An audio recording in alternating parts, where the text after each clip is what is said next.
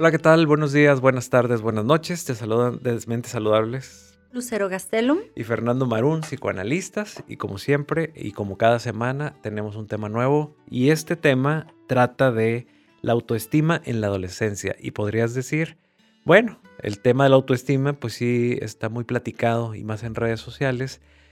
Pero, ¿por qué elegimos en esta ocasión la adolescencia? Ah, bueno, porque la adolescencia la autoestima es muy importante por todo todas las variaciones que tiene el carácter y todas las formaciones y todas las redefiniciones y definiciones que se presentan dentro de esta importantísima etapa en donde la autoestima se está jugando el papel quizás más importante de la vida y por lo tanto queremos tomarlo en cuenta.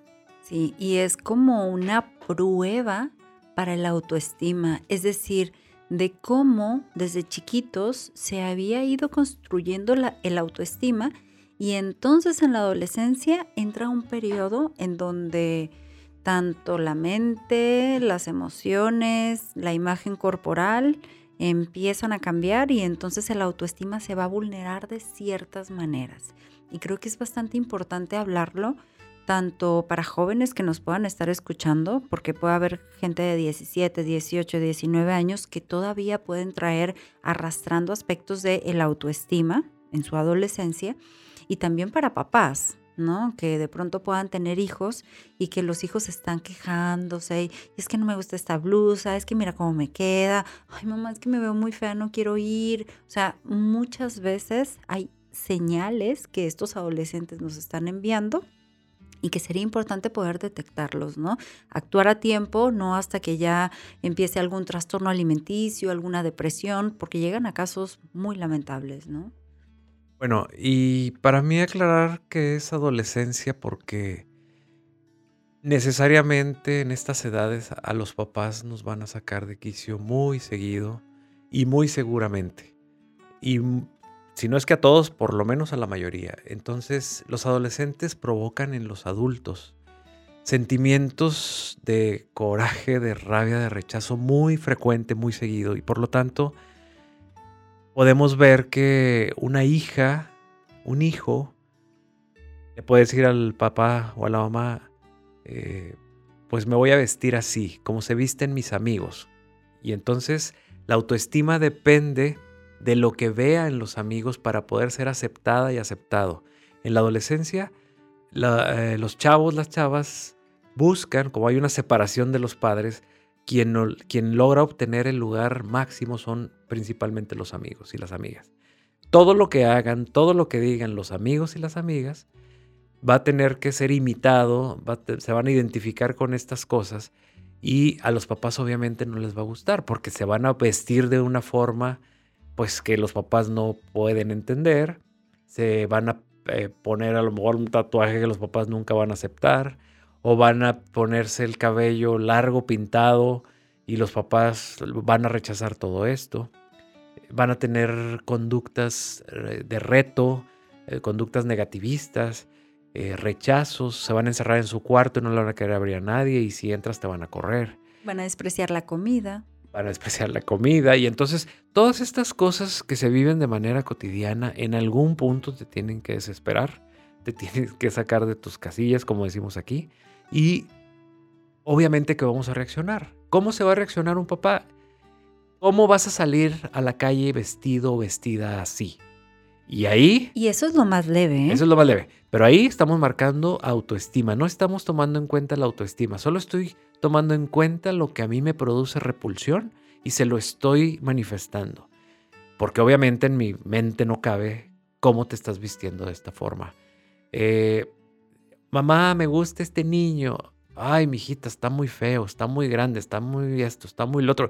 Entonces, no le damos la oportunidad ni siquiera que pueda ensayar eh, esta hija, este hijo, para, pues, para que pueda estar eh, pues, teniendo experiencias, viviendo, eligiendo. Así es, no se está casando con ella. Así es, así es. Pero sí, entonces, por eso, todas estas cosas, estas respuestas, estas desesperaciones que viven los papás, obviamente que están marcando la autoestima. Y entonces es la típica historia donde es que todos mis amigos se van a quedar a la fiesta hasta la una de la mañana y nada más yo soy la única, soy el único que no voy a ir hasta, hasta las once. Qué vergüenza. Y la respuesta típica de los papás, pues a mí tus amigos no me importan, a mí el que me importa eres tú. Y por lo tanto, y está bien poner reglas y límites, pero los papás no nos ponemos a pensar en cómo estamos afectando la autoestima de nuestros hijos al decirles y al rechazar. Claro que también estoy entendiendo a los papás, que es de manera inevitable no sentirse mal por toda la serie de rechazos y de, cosas que reciben de los adolescentes. Pero la prudencia, ¿en quién tiene que caber? Pues obviamente en el adulto. Y esta prudencia es muy difícil de, enfrentar porque también corremos el riesgo de estar sobreestimulando todo de qué bonito y, y sí, mijito, y sí, no. Entonces, ¿cuál es la medida exacta para poder no afectar la autoestima. Bueno, y el no afectar, siento que es muy riesgoso decir no afectar porque aunque lo hagas con la mejor intención, en algún punto lo puede afectar a tu hijo.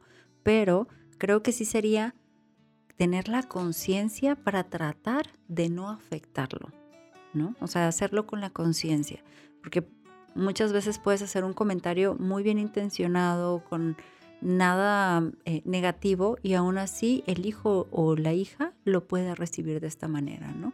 Entonces, bueno, ¿cómo podemos empezar a no, bueno, primero, a no criticar? Sería, eh, estos son pensamientos más automáticos de, o sea, ya viene, o sea, lo vives y te dan ganas de decirle, ¿cómo te decir con esa falda? Así, en ese tono, tal cual. Entonces, antes de hablar, antes de decir algo, esa parte impulsiva de tenerla como papá y entonces decir, a ver, ¿qué pasaría si le digo esto?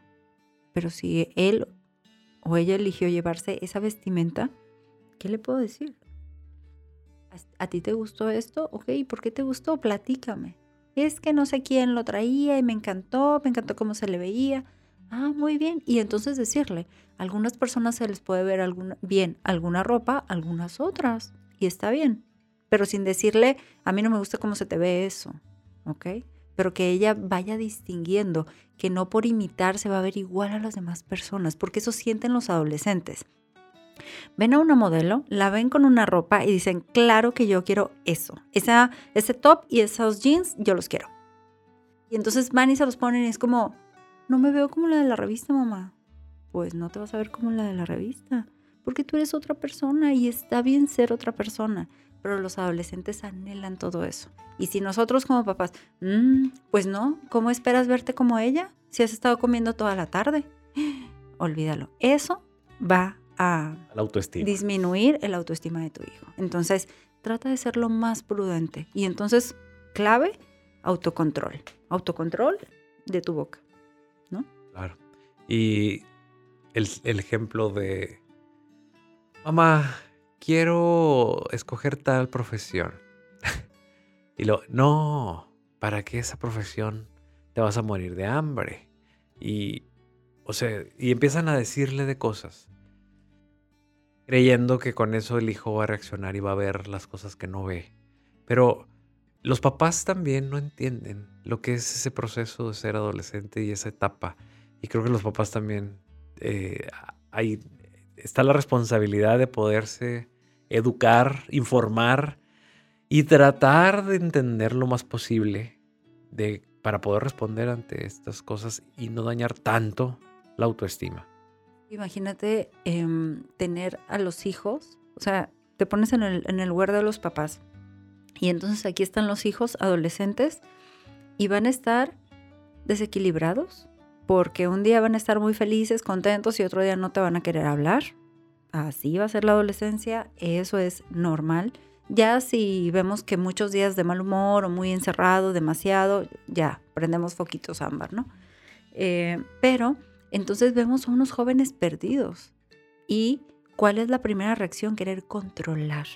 Querer decir, esto está bien, esto está mal. Esto está fuera de lo aceptable por nosotros, te tienes que ir por esto que es aceptable por nosotros.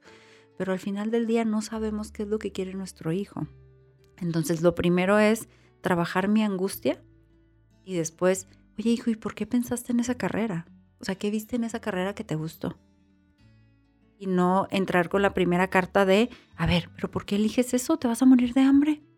¿No? Entonces, primero, uno, hazte cargo de tus emociones. Dos, ok, vamos a ver qué fue lo que le llamó la atención. Probablemente dijo, ah, es que sabes qué, fulanito de tal, no sé, una persona dijo que había estudiado eso y yo quiero ser como esa persona. Ah, ok, ok. Y ahí se te baja la angustia, dices, no está pensando en estudiar totalmente eso, pero está idealizando a alguien y como esa persona estudió eso, siente que va a llegar a ser como esa persona si estudia eso. Y para los adolescentes es muy así, o sea, esa es la lógica. Si me compro estos tenis, voy a sentirme como, digo, en nuestros tiempos Michael Jordan, ¿no? Este, si me compro este jersey de tal equipo, entonces me voy a sentir como un futbolista y cosas así que para ellos le dan identidad, les dan autoestima y si nosotros vamos ahí con la crítica, pues vamos a desmoronar eso que ellos van construyendo, ¿no? Así es, y lo mismo aplica para su grupo de amigos. Me voy a comprar estos tenis porque todos mis amigos traen estos tenis y por lo pertenezco. y pertenezco y cuando yo pertenezco la autoestima se reafirma en ese instante, pero resulta que a los papás esos, ese grupo de amiguitos, amiguitas no le, no le agradan y por lo tanto es ya te vas a vestir igual que todos esos vagos, ya te vas a poner esa falda igual que todas esas muchachitas rabonas que utilizan las faldas arriba de la rodilla. Y entonces, todas estas críticas son las que no aportan a, a la autoestima porque no estamos entendiendo que los adolescentes quieren pertenecer a estas personas idealizadas, sean el grupo de amigos, sean los artistas, sean los cantantes, o sea, alguien que ellos pueden admirar y quieren imitar. Y es bueno que lo imiten y que nosotros como papás podamos entender y aceptar que a cabo no, no va a ser así para siempre. Simplemente es una etapa donde ellos quieren, como los niños, ¿no? Quieren jugar a carritos, pero pues ya una persona de 20 años es muy difícil que te pida jugar con carritos chiquitos, ¿no? Ya va a querer jugar con carros ya de, de veras. Pero entender que también es una etapa. Y también entender que al momento de tener hijos nunca o generalmente se cuestiona la gente que, también tenemos que prepararnos para conocer las etapas de los hijos. Y es la, normal y que no es normal, ¿no? Así es. En esta etapa de la adolescencia, ¿qué es normal y qué no es normal? ¿Qué, ¿Qué agresiones hacia la autoridad, hacia los adultos pueden recibir, obviamente, y repitiendo, los adultos, papás, maestros, eh, policías, guardias, etcétera, de los adolescentes. Obviamente, pues que entender no significa que nosotros tengamos que, aceptar todas sus conductas, sino entender para poder intervenir dentro de una, un cuestionamiento, como bien lo dijiste ahorita, ¿no? De, de estar cuestionando, por ejemplo, la carrera. De repente te puede llegar un adolescente y decir, ahora quiero ser diseñador. Y antes de emitir un juicio, puedes decir, ¿y dónde viste esa carrera? diseñador. ¿O diseñador de qué? Cuéntame, ¿diseñador de qué? Ah, pues de modas. Y tú, bueno, ok. ¿Y dónde lo viste? Ah, fíjate que la prima de mi amiguita es diseñadora y, y trae un carrazo. Y entonces se empieza a fantasear que le va muy bien, o a lo mejor sí le va muy bien. Y entonces quiere ser como ella en ese instante, pero no significa que así se vaya a quedar. Y si así se queda, bueno, entonces que sí era. Y no pasa nada tampoco. Bueno, y también depende mucho de lo que vayan haciendo en esa carrera, porque puede haber gente muy exitosa, aunque tú pienses como papá o como mamá que va a ser una carrera en donde no les va bien, ¿no? O sea, va a depender mucho de cuáles sean todas las actividades que rodeen a esa meta que tiene tu hijo. Y si se siente más seguro, hijo o hija, si se siente seguro, apoyado, pues le va a dar mucho más valor, ¿no? Para enfrentar la vida y las situaciones difíciles, ¿no? Que si algo no le entiende de diseño de modas o que si tiene que hacer no sé qué, que si, bueno, que sienta el respaldo y ese respaldo pues le va a dar mucho más empuje. Claro, y también hay cuestiones de papás y cuestiones de familia, desde tradiciones en donde los hijos o los papás preparan a los hijos para que sean como ellos. Y en la adolescencia van a definir también la elección de una carrera, por ejemplo. Y ahí es donde ¿Cómo que no vas a ser médico si yo soy médico, tu mamá es médico, tu abuelo es médico y aparte tenemos una clínica y somos dueños y, no tenemos... te llamas como el abuelo y, como yo. y, la clínica se llama como tú y como yo y como el abuelo y aparte te la vamos a heredar. ¿Y cómo me dices que quieres ser diseñador gráfico, por ejemplo? Y entonces es un choque para el adolescente tener que convivir y tener que enfrentar a toda una dinastía y a toda una un sistema de familia en el que le están imponiendo de alguna manera lo que a él le debiera de gustar y no le gusta y a lo mejor está bien definido que eso no quiere, que eso no le gusta y entonces eso provoca un conflicto y eso provoca una autoestima baja porque todo lo que él diga que no sea referido hacia lo que le están diciendo tendrá que ver con sentirse rechazada, rechazado, sentirse no querida, no aceptado, no aceptada, etc.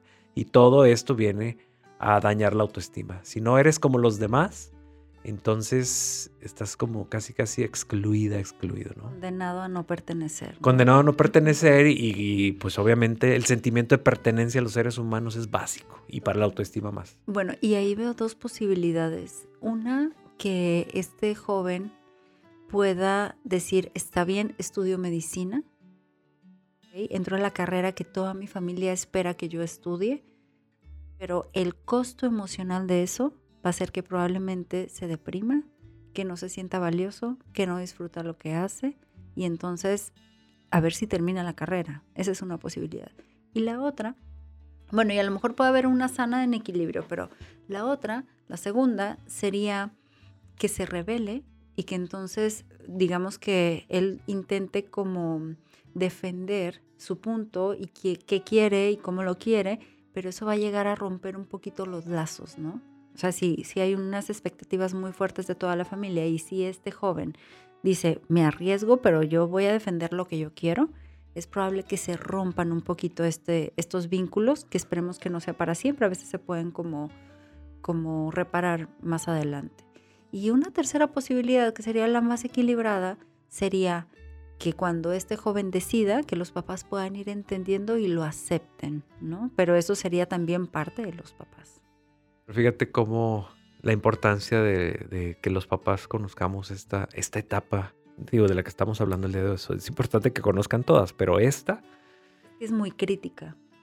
Claro, súper crítica y súper difícil. Y precisamente por crítica y difícil, pues es que tenemos que entender que tenemos que educarnos en la educación, que educarnos en el autoconocimiento, que ver que, o pensar y decir, bueno, conócete a ti misma conócete a ti mismo. Ok, cuando yo era adolescente y entonces me empiezo a acordar, sí, nada más que mi entorno, mi personalidad, mi temperamento puede ser totalmente diferente al de mi hijo ahora. Los tiempos pueden cambiar en 15 años demasiado, como ahorita con la tecnología, y por lo tanto mi comprensión para el adolescente de ahora, que en mis tiempos los tatuajes eran un tabú y ahora son la moda, y mi, mente no logra diferenciar esto porque de entrada, si antes lo rechazaba, pues ahora más, y resulta que mi hijo adolescente y sus amigas, sus amigos, ven normal todo esto porque la cultura, porque el,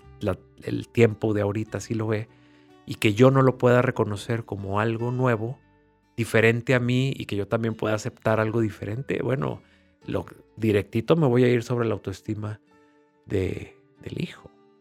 En los reclamos y, en las. Y directito para que el hijo entre en la cultura de mi adolescencia. Entonces lo estoy sacando de su cultura para meterlo a mi cultura de mi adolescencia. Entonces también le estamos provocando como un fallo en la pertenencia. Y no con esto estoy diciendo, déjalo que se ponga mil tatuajes. Claro que no. Pero sí la parte de ser empático de porque a mi hijo le está llamando la atención esto, ¿no? Claro. Y, saber intervenir con estas situaciones y muchísimas más. Entonces... Es un reto. Claro. Entonces la importancia de, la autoestima eh, en los hijos y de cómo los papás muchas veces podemos coartar esta, este proceso de buena autoestima dentro de la etapa de la adolescencia. Bueno, sería un tema que también podríamos discutir bastante. Bueno, Todas las personas que quieran una consulta presencial aquí en Monterrey, su área metropolitana, o en línea en el resto del país o en otros países, ¿en dónde nos pueden localizar, Lucero? Nos pueden localizar en Facebook en Mentes Saludables o en Instagram en arroba Mentes Saludables MX. Gracias y nos vemos en el próximo episodio. Hasta pronto, Fernando. Bye.